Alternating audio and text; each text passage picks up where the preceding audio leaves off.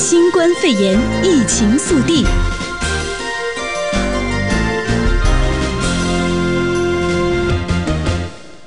那么，根据现在最新更新的数据呢，全球的确诊死呃确诊的病例是二二百零三万九千七百五十五例，死亡是十三万七千七百二十七例。那么，先看北美疫情，美国累计确诊新冠肺炎病例达到了六十八万四千八百四十四例，死亡是三万两千八百九十六例。加拿大方面，累计确诊新冠肺炎病例达到两万八千三百八十一例，死亡是一千零一十例。嗯，那我们来看一下，目前呢是根据这个麻省理工学院的一项研究呢，纽约市地铁和公交在三月的前两周其实乘车率很高，而且很迅速，所以指数级激增的这个感染之间跟这个地铁乘车之间是存在着关联的，也是一个新冠病毒的主要传播者。嗯，那目前纽约州新冠肺炎疫情趋稳，州长科莫呢为了防止疫情回温，今天宣布啊，要求民众在无法保持六英尺社交距离的公共场合要佩戴口罩。或以布料遮住口鼻，以降低无症状感染者把冠状病毒传染给他人的风险。那么，另外，在我们加州这一边，州长纽森在昨天的时候宣布，加州也将会向无证移民一次性发放五百元的现金，来去应对在新冠病毒大流行期间出现的财务问题。嗯，那我们再来看一下目前中国的情况啊。那中国现存的这个确诊的新冠肺炎病例是一千八百九十一例，境外输入是一千五百三十四例，现存的无症状感染者一千零三十二例，累计死亡是三千三百五十二例。那么，中国也是在今天的时候宣布，军方。支援湖北医疗队，在完成了新冠肺炎确诊患者医疗救治的任务之后，采民航包机和铁路运输的方式，会陆续离开武汉，完成回撤。那同时呢，在防疫期间担负了武汉市生活物资运输保障任务的军方驻湖北部队抗击疫情运力支援队，也是完成了任务回撤。嗯，那香港特区政府卫生署卫生防护中心呢，在今天也是通报啊，新增了一宗新冠肺炎的确诊个案，连续第五日呈个位数增长，累计确诊个案增到了一千零一十七宗。新增的这个个案涉及了一名英国返港留学生，初次检测结果是呈现阴性，完成了强制家居检疫之后，再度检测确诊。那么来关注一下全球其他地方啊，在欧洲地区，法国海军发言人今天表示，法国航空母舰戴高乐号爆发了2019冠状病毒疾病疫情之后，目前仍然有约二十名水手住院治疗。那么在荷兰地区，荷兰卫生当局今天也表示，一项分析荷兰捐学者的研究显示呢，荷兰人口当中约约大概有百分之三的民众已经产生了病毒抗体。那么这一项数字可用来去推估荷兰可能感染的人口比。Lị 嗯，那我们再来看一下日本啊。根据日本放送协会的报道，当地时间的十六号晚上，日本首相安倍晋三宣布，将紧急状态宣言的适用范围扩大到日本全境，将会持续到五月六号。接下来，我们一起再关注美国的新闻。那么，随着呃昨天和前天啊，这个一千二百块钱的纾困款陆续发放给我们呢，那众院民主党人推出这一个一项立法啊，也就是旨在将联邦政府新冠纾困款要增加到两。两千美元，而且呢，这个不是一次性的，而是每月发放，一直会到经济复苏。那么，这包含在潜在的第四项纾困法案当中。那两党呢，也是正就此进行磋商中。嗯，那目前呢，很多美国人就已经收到了这个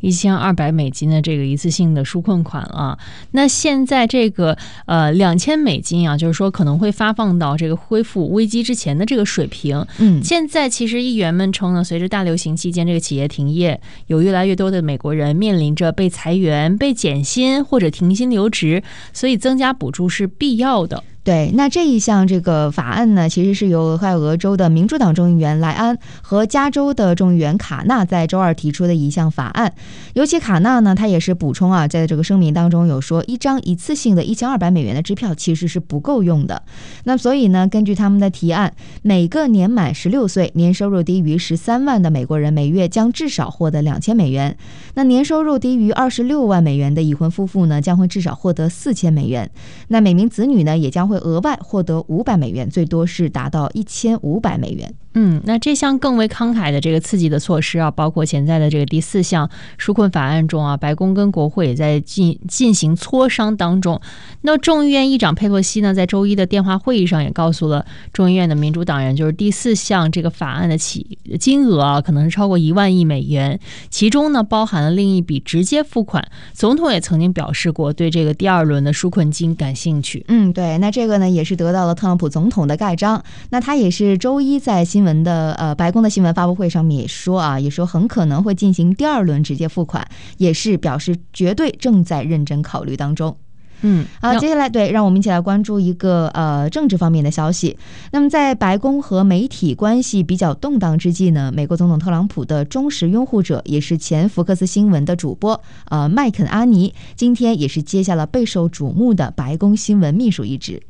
三十一岁的麦肯阿尼呢，在前任的这个白宫新闻秘书格里向卸下职务一周之后啊，正式宣布了这个消息。那麦肯阿尼呢，他的背景是这样的：他被毕业于乔治城大学和哈佛法学院啊，在加入美国共和党全国委员会传播团队之前啊，曾经在福克斯还有美国的有线电视新闻网工作。那后来呢，就是成为了这个特朗普二零二零竞选连任团队的发言人。嗯，是。那接下来再让我们关注一些有关于经济方面的消息，那根据呃美联储的周三的报道呢，三月份美国的工业生产是暴跌了百分之五点四，那原因呢也是因为制造汽车许呃飞机还有许多其他商品的工厂停工。那么上一次美国工厂遭受到如此大的放缓，其实还是在第二次世界大战之后。那这一次呢，工厂也都是由于冠状病毒大流行才减呃减慢了生产的速度。嗯，那么原呃像这个工业生产啊，我们刚才除了提到刚才的制造汽车、飞机啊，还有其他许多商品的工厂以外呢，工业生产指数也是衡量了制造业、采矿业以及电力和天然气公共事业的产出。嗯，那这也是从这个一九四六年一月以来的一个最大跌幅啊。当时第二次世界大战之后，美国的工业大规模关停，也是把这个生产从战时装备啊转向民用消费品。嗯，那么根据 ING 首席国际经济学家的表是呢，疲弱的三月数据也显示了亚洲的供应限制，那需求疲弱和工作场所关闭的这些因素相结合，也是对整个行业呢造成了非常巨大的影响。嗯。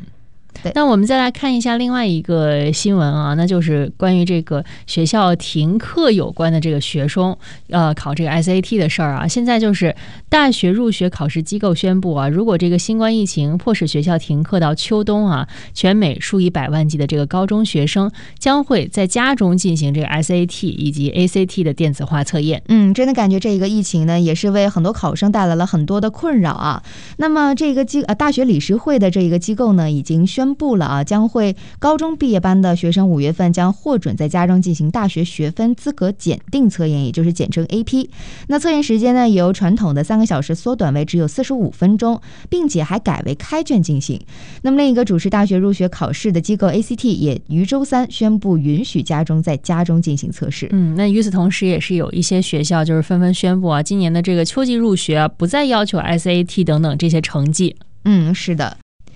好，回到加州新闻，那还是第一个先来呃关心一下啊，在这个洛杉矶市长贾西提在周三的新闻发布会上强调了，在洛杉矶还有南加州大学以及洛杉矶县公共卫生部和利伯曼全球研究中心在抗体测试方面的合作项目。嗯，没错。那南加大公共政策学院和美国公共卫生署合作，就是随机挑选了一千人进行了血清测试，以查明多少人体内有针对这个 COVID-19 的这个抗体。那官员们就说啊，这可能是放宽居家限制的关键一步。嗯，是的。那么南加州大学的校长呢，也是在参参加市长简报的时候表示说，他们收集的数据绝对会帮助我们确定这种病毒的传染性和致命性，以便呢医院、政府官员和公众能够。做出相应的计划。那么，另外在呃普莱斯商学院负责研究的副院长，还有大学研究的负责人，呃也表示呢，说这一项研究的目的是追踪从未被诊断出的无症状人群。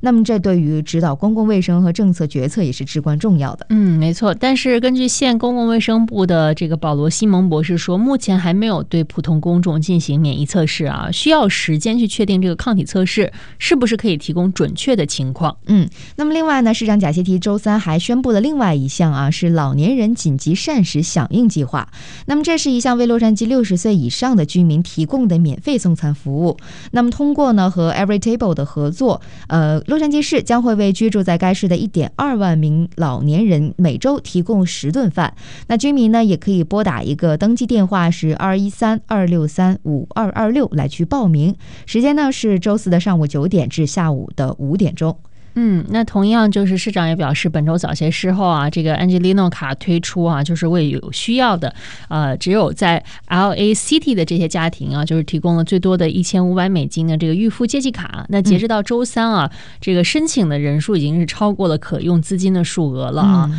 它也说明这个需求比较巨大啊，说这个希望联邦政府也在倾听。嗯，对，那看起来在洛杉矶市啊，这个为我们居民能够想到的这一些呃补助的计划和法案啊，还是非常。非常的多的啊，嗯，那另外还是来看一下我们加州州长纽森呢，昨天也同样是宣布了啊，加州将会向无证移民一次性发放五百元的现金，来去应对新冠病毒大流行期间出现的财务问题。嗯，那纽森就是说啊，我们加州话是加州是个多元化的州啊，那多样性也是呃，这个包括了这个无证的邻居和朋友，说都应该知道这个加州在这场危机中是支持他们的，所以呢，这一次这个大约十五万名的无证的加州成年人呢，将会获得五千五百元的一次性的这个现金补贴啊，就是每户最多是一千元，那这些呃。无证的移民，我们都知道啊，他们是没有资格领取这个联邦的刺激经济的这个支票的啊，一千二百美金是领不到的。所以呢，州政府也是想办法为这批人筹筹集了这样一部分钱。嗯，是。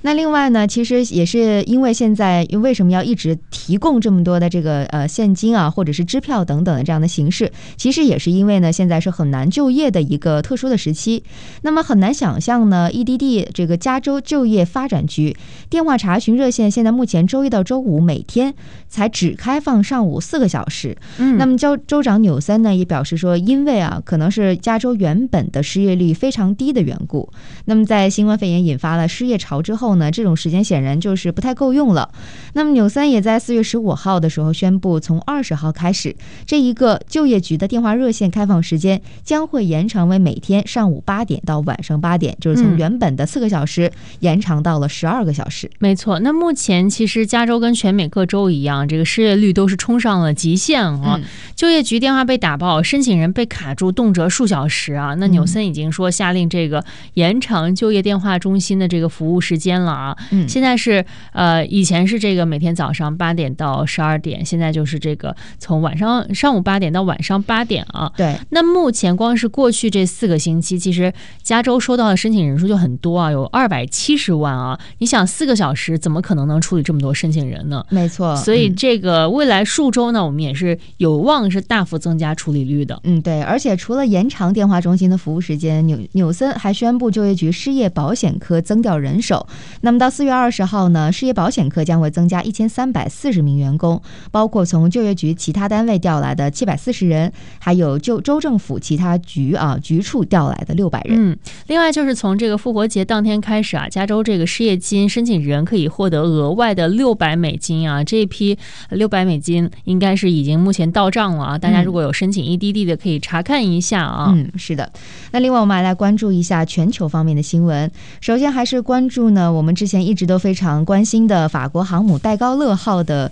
呃这个事件啊。那么法国海军发言人在昨天的时候有表示，法国航空母舰戴高乐号打击群爆发二零一九冠状病毒疾病疫情之后呢，目前仍然是大约有二十名水手住院治疗。那当中呢，有一人是在加护病房，不过他的情况还是非常稳定的。嗯，那法国国防部昨天表示啊，总共是一千七百六十七名海军官兵接受了检测，基本上全部是来自戴高乐号的啊，至少有六百六十八人呈现了阳性反应。嗯，再来看一下荷兰方面，荷兰的卫生当局在今天的时候有表示呢，有一项是分析荷兰捐血者的研究也显示，荷兰人口当中呢，约有百分之三的民众已经产生了病毒抗体。例。那这一项数字呢，可用来去推估荷兰可能染病的人口比例。嗯，没错。那荷兰累计确诊的这个人口数目前是两万八千一百五十八人啊，但是目前荷兰也是仅对这个病况极为严重的患者和医护人员进行检测，所以这个数字啊也是有有呃这个可以帮助荷兰去更好的推估到底人群中有多少感染过这个新冠疾病。嗯，是的。那百如果说百分之三的荷兰民众的话，那如果从荷兰的总人口数来看的话，大约一千七百万人，那就计算来下呢，可能就是代表有数十万人这个体内已经产生了这种冠状病毒的抗体啊，哎，感觉能产生抗体的这样的体质还是蛮蛮令人羡慕的。嗯，但是这个目前这个抗体到底是多么有效，到底对于这个新型冠状病毒的抵抗能力到什么样，我们也都还不清楚啊。嗯、对，还是要根据医学方面的一些数据和这个研究啊，嗯、最终才能够确定啊，到底是什么样子、啊。没错，那我们再来看一下来自日本的消息啊。那根据日本媒体的报道，当地时间十六号晚上，日本首相安倍晋三宣布，将紧急状态宣言的适用范围扩大到了日本全境，嗯，将会持续到五月六号。对，那因为之前呢是四月七号的时候，基于这个特别措施法，安倍晋三宣布了紧急事态宣言。不过呢，当时这个宣言只是适用于呃七个呃都府县啊，像这个东京、神奈川等等。那现在呢，也是在根据日本政府咨询委员会讨论的结果，才于于昨天晚上的时间召开的政府对策本部会议上宣布的这一个扩大日本到日本全境的这样的紧急状态的宣言。嗯，没错。那我们再来看一下这个日本邻居韩国的消息啊。那根据媒体报道呢，截止到当天呃当地时间的这个十十六号上午啊，那韩国第二十一届的国会议员选举，各选区议员和比例代表议员的选举开票已经结束了。执政党共同民主党呢，在这一次的国会选举中获得了压倒性的胜利。嗯，那么这一个开票时间呢，是于当地时间十六号上午十点四十分结束的。那未来党统。呃，未来统合党的比例呢，代表政党未来韩国党得票率是最高的，已经达到了百分之三十三点八四。嗯，然后之后呢，意思就是共同民主党比例代表政党共同市民党呢是百分之三十三点三五。